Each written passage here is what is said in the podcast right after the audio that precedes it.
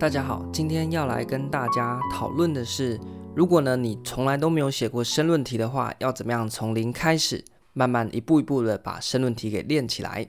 首先呢，我们来看一下申论题，它主要要求的技巧呢有两个大的部分。第一部分呢是写作力，第二部分则是答题力。那有写作力加上答题力之后，所诞生出来的成果就是一个好的申论题。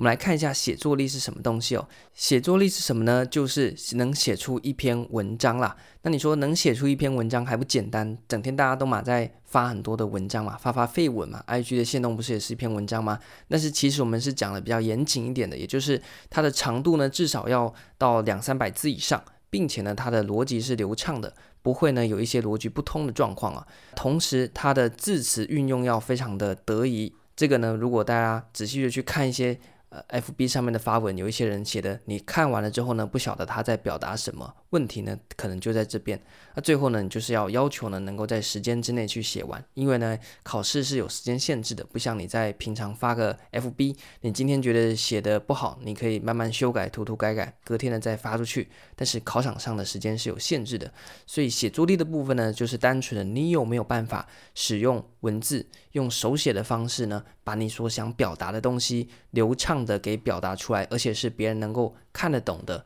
简单的文字，这个样子的一个目标呢，你需要去做的就是大量的阅读啦。多阅读呢，你自然而然就会有所谓的写作的这种感觉，就是你会知道怎么样叫做一篇呃流畅的文章。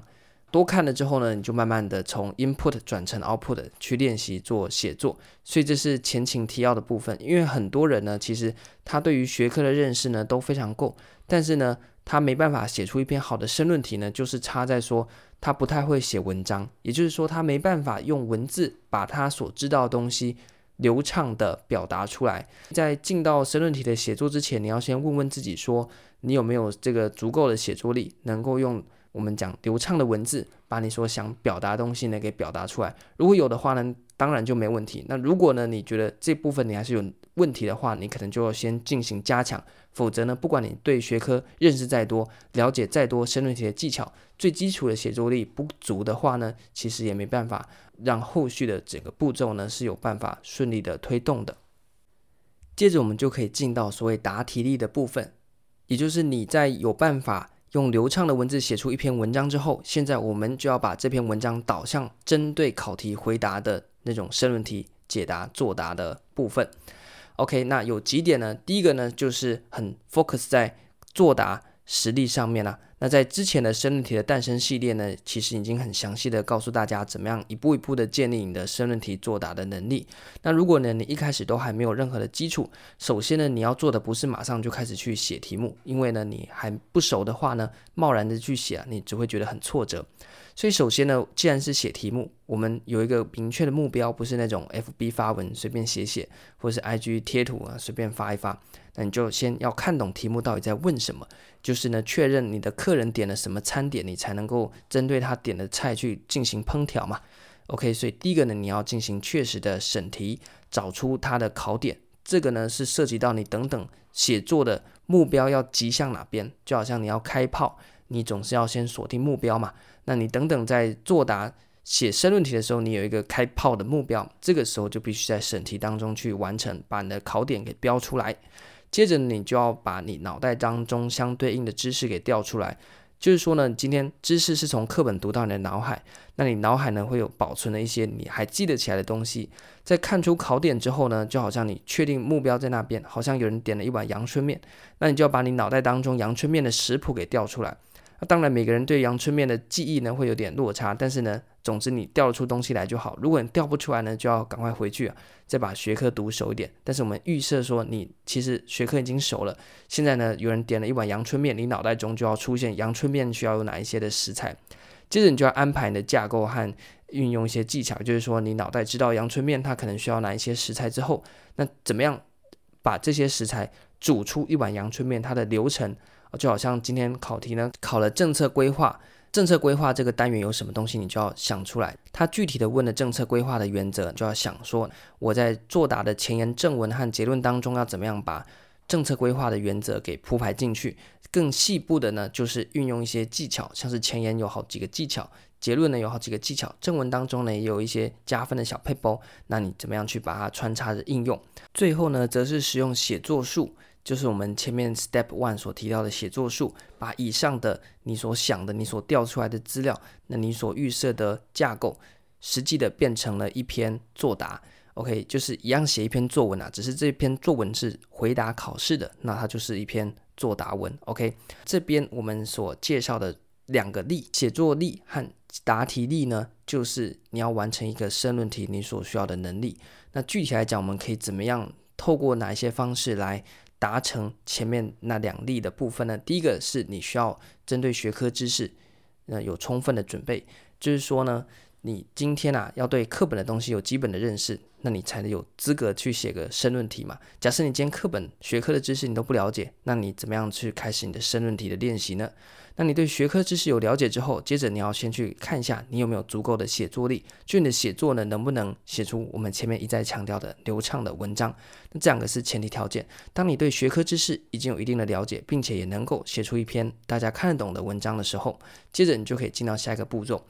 在下一个步骤，我们开始要把申论题从零开始奠基起来的这个阶段呢，你首先要做的不是马上去写，而是先去看，看看别人到底怎么写的。那这边的看呢，不是单纯的眼睛瞄过去，你要去用想的方式来去读，就是说呢，你要观摩拟答，想想看其中的作答思维和技巧。坊间呢都有非常多的解题书，那其实呢各家呢解题书呢都各有优劣。那这时候你要去看，你要带着。明确的意思去看，就是想说他的问题，他的考点是什么？就像我们前面提到的，你要先透过审题找出考点，接着你来想想看说，那在这一份拟答当中，他怎么样去针对这个考点回应，或者是他其实没有针对考点在做回应？还有像是前言，他使用了怎么样子的一个前言的开场技巧？结论的地方，他怎么样把他的正文做一个收拢，做一个总结？这个都是你在一开始观摩拟答的时候要去思考的。想想看他为什么这样做，他背后这样写的原因是什么，并且呢，你有自己一个想法，觉得他写的好或写的不好，写的不好，那你觉得怎么样可以写得更好？这个呢，都是你在观摩拟答的时候，你在看拟答的时候呢，要去看的，而不是呢单纯的读过去，这样子其实是完全没有读你答所预期啊应该要达成的成效。很多人在读解题书的时候就是看过去，但是实际上你应该去想说他为什么要这样写。或者是他写的好不好？因为坊间其实我知道有一些拟答呢，其实没有写的很好，他文不对题，或者是他只是把课本的东西呢复制贴上。这个呢，就是你在读的时候呢就要去发掘的。接着呢，你就开始练习了，因为你多看了几篇之后，你就大概知道说别人大概都怎么写的，大概都怎么开场，正文的地方大概怎么铺排，结论怎么做结。接着呢，你就开始针对你。过去阅读的这些心得的总结，你开始尝试去看一个新的题目，那你或者是你拿解题书当中的题目也都可以，那你就来自己练习，想看看说你前言要用什么技巧，正文当中要怎么样去铺排回应到题目的子题，结论的地方要怎么样做结，按表操课，也就是在申论题的诞生系列那一个。呃，部分呢，我已经分好几集跟大家谈的部分了，按表操课去把它慢慢的熟悉。熟悉之后呢，你就可以开始加入时间的因素和技术的要求。也就是说，在一开始呢，你先不用去管说你要花多久时间，你花两个小时解完一题也没关系。但是呢，你要去熟悉说，你要先审题，审题完之后要把子题找出来，考点找出来，脑袋中的知识调出来，然后呢，去铺排你的作答架构。接着呢，实际作答的时候，前言、正文、结论怎么样去表达？你用什么样的技巧？你有什么样有意识的让阅卷老师呢可以有理由帮你加分？那等到你这套流程熟悉之后呢，你就开始在考前要加入所谓时间，你不能呢在一题写的很久，你要尽量啊把时间压在一题作答的时间的范围之内。那同时呢，你也更要去精进你的技术，也就是包含说你能不能记出更多学者的名称，在列标列点能不能更加精确，在字数的掌握上面能不能在一开始就有明确的一个呃图样在心中啊，不会写到后来发现哎，好像时间快到了，结果我才写了没几点而已。那这样的状况都是在后期啊比较说要去关注的。最后呢，就是要讲重复练习的重要性啦。重复练习呢，当然是一写再写，不过很多人写完就过了，写完就过了。这样子的话，其实是在浪费时间。你要有意识的自我检视。什么是有意识的自我检视呢？就是自己当自己的阅卷老师啦，自己帮自己改。你说怎么改呢？其实就是前面你在观摩你答的那一套技术，只是现在你观摩的是自己的作答。那你用刚刚所提到的前言怎么样开场，开得好不好？正文当中有没有确实回答到考点？回答的有没有精简扼要？清楚、清晰，以及结论的地方呢，有没有办法去收拢正文，或者是结论其实写的有点格格不入，这等等的这几个面向呢，都可以作为你来看一个拟答，不管是别人写或你自己写的一个参考所在。以上呢，就是从零开始要来熟悉申论题的撰写，可以参考的一些步骤。简单的来讲，在一开始的地方，我们需要有一个基础的功夫。所谓基础的功夫，就是你基本的写作力和对学科认识要够。接着呢，你准备从零开始了嘛？那你已经有了足够的基础，先去看看别人怎么写的，带着检视的眼光去思考别人怎么写的。多看几篇之后呢，你就开始对申论题该怎么写的那一种思维呢，慢慢把它映照在你的脑海里面。接着你就开始实际的。